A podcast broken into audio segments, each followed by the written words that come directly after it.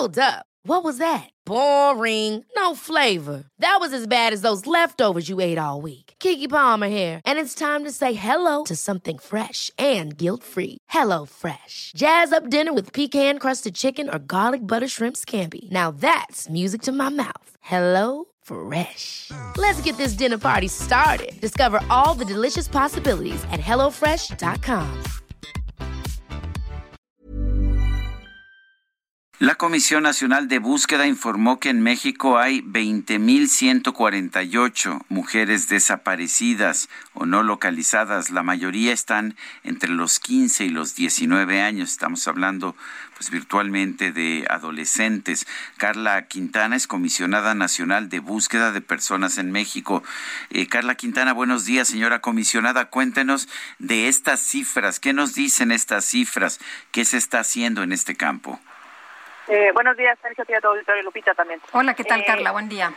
Buenos días. Mira, eh, primero que nada tenemos que recordar que son decenas de miles de familias, tenemos más de 99 mil personas reportadas como desaparecidas, de las cuales más de 24 mil, Sergio, más de 24 mil 600 son eh, mujeres, niñas, mujeres, adolescentes, eh, sí la mayoría entre 14 y 19 y 19 años. Eh, pues el Comité contra las Desapariciones Forzadas de Naciones Unidas, que emitió su informe hace apenas unos días, pues eh, señala esta crisis en materia de desaparición y específicamente también en relación con, con las mujeres. Eh, el, el grupo etario, digamos, de, que, de mujeres desaparecidas que son eh, jóvenes, pues nos abre una hipótesis muy fuerte, no solo pues de, de múltiples violencias de género, sino específicamente la trata, la trata de personas. Eh, Sergio, eh, y cuando hablamos pues de estas eh, cifras, que hay que recordar que pues no solo son cifras o estadísticas, sino sobre todo son familias que siguen esperando un ser eh, eh,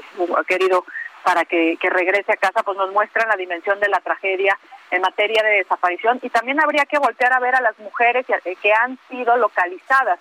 ¿Por qué? Porque ahí tenemos mucha información que debería servir al Estado mexicano para que generar políticas públicas de prevención sobre las múltiples violencias de las que están huyendo las mujeres y que luego son localizadas, ¿no? Eh, y entonces sí que podríamos estar previniendo desapariciones, feminicidios eh, también. Esto eh, pues, en relación con también con las mujeres localizadas, que también coincide el grupo etario entre los 14 y los 17, 19 años. Perdón. Eh, Carla, te quiero preguntar sobre el encuentro que tuviste con la familia de Devani la semana pasada. Eh, ¿qué, ¿Qué platicaron, pero sobre todo qué fallas encuentras en este caso? ¿Qué, qué fue lo que falló?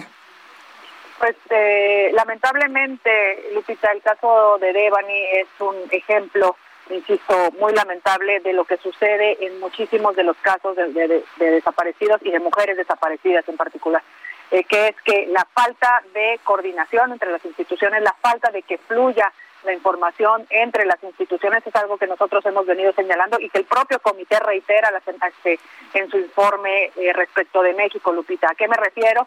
que eh, con el pretexto del sigilo de la investigación las fiscalías eh, pues normalmente no comparten información con las comisiones de búsqueda eh, y esto eh, pues tiene consecuencias literal vitales como pudimos observar lamentablemente en el caso de Ebony y en el de muchas en el de muchas otras. Los primeros eh, minutos, las primeras horas son fundamentales eh, compartir información en el caso de una desaparición con las comisiones de búsqueda es fundamental. Pensemos en sábanas de llamadas, en geolocalizaciones, en entrevistas a testigos, que si no se comparten, pues se pierden horas eh, muy, muy valiosas. Por un lado, y eso es lo que sucedió en el caso de Devani, no se compartió la información con la Comisión Estatal de Búsqueda, sino hasta un día antes de la desaparición de Devani y de manera parcial, además eh, aunado al hecho de que tampoco los propios padres, como lo dijo eh, don Mario, el papá de Devani, no se le compartió la información a la cual él tiene derecho a la carpeta como, como padre de Devani, como víctima en un proceso,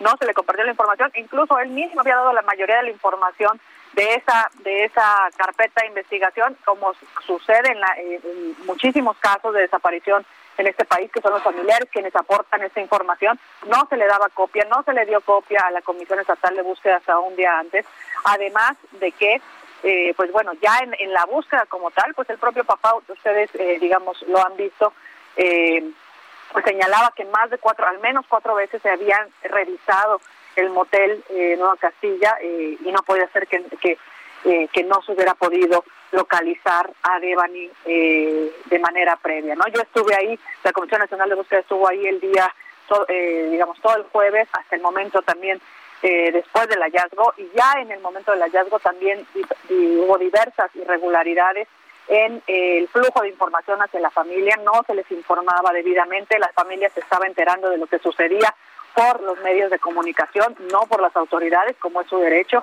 Solicitaron ver el cuerpo de Devani eh, directamente, no se los, no, no, no, no se les eh, garantizó ese derecho. Eh, terminaron viendo fotos del cuerpo, aunque se les hubiera eh, pedido expresamente y tal como tienen tienen derecho, ¿no? Este, entonces creo que lamentablemente, insisto, subrayo, lamentablemente y tristemente el caso de Devani eh, eh, pues eh, muestra las irregularidades y la falta de coordinación y, las consecuencias que puede tener esto, es más allá de una discusión legal Carla, en el caso de, las personas desaparecidas en México, tenemos 52 mil eh, personas eh, que no están identificadas. Tengo entendido que hoy se discute en comisiones sobre la creación del Centro Nacional de Identificación Humana, que sería realmente importante en este país donde hay miles de personas desaparecidas y familiares que están pues en esta insistencia de búsqueda ya durante muchos años.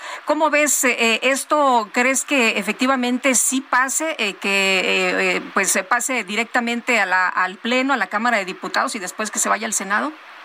Pues esperamos que sí, que hemos conversado con diferentes diputadas y diputados de los diferentes partidos, Lupita, y vemos que hay un entendimiento de que esto se trata de un asunto de Estado, que es una obligación que tenemos para responder y atender esa otra crisis que es paralela a la desaparición, crisis en desaparición, crisis forense, crisis en materia de justicia. Hay que recordar sí que se les tiene que buscar con vida y es el principio fundamental, pero también no podemos negar que existe una crisis de al menos 52 mil personas reportadas, eh, digamos, como, como no identificadas, es, el piso mínimo. Eh, y tenemos y, y, sabemos que los servicios médicos forenses no han podido dar respuesta. El sistema ordinario no ha podido dar respuesta. Tenemos que generar este Centro Nacional de Identificación Humana que tenga un enfoque masivo y dirigido exclusivamente a las personas desaparecidas. Ya desde la Comisión Nacional de Búsqueda, eh, eh, pues hemos impulsado el centro regional en Coahuila, que sería replicar esta metodología a nivel nacional. Como tú bien dices, Lupita, eh, el día de hoy las Comisiones Unidas lo estarán discutiendo. Esperemos que mañana pueda ser subido a plenaria. Esperemos que pase incluso mañana mismo al Senado y que el Senado pueda estar eh, decidiendo sobre este centro antes de que se cierre el periodo de sesiones, porque es muy importante también pensar que necesitamos el presupuesto para este centro y sabemos que el presupuesto en Hacienda se manda en agosto. Entonces es fundamental que esta discusión se dé en estos días. Carla Quintana, comisionada nacional de búsqueda de personas, gracias por tomar la llamada. Muchas gracias a ustedes.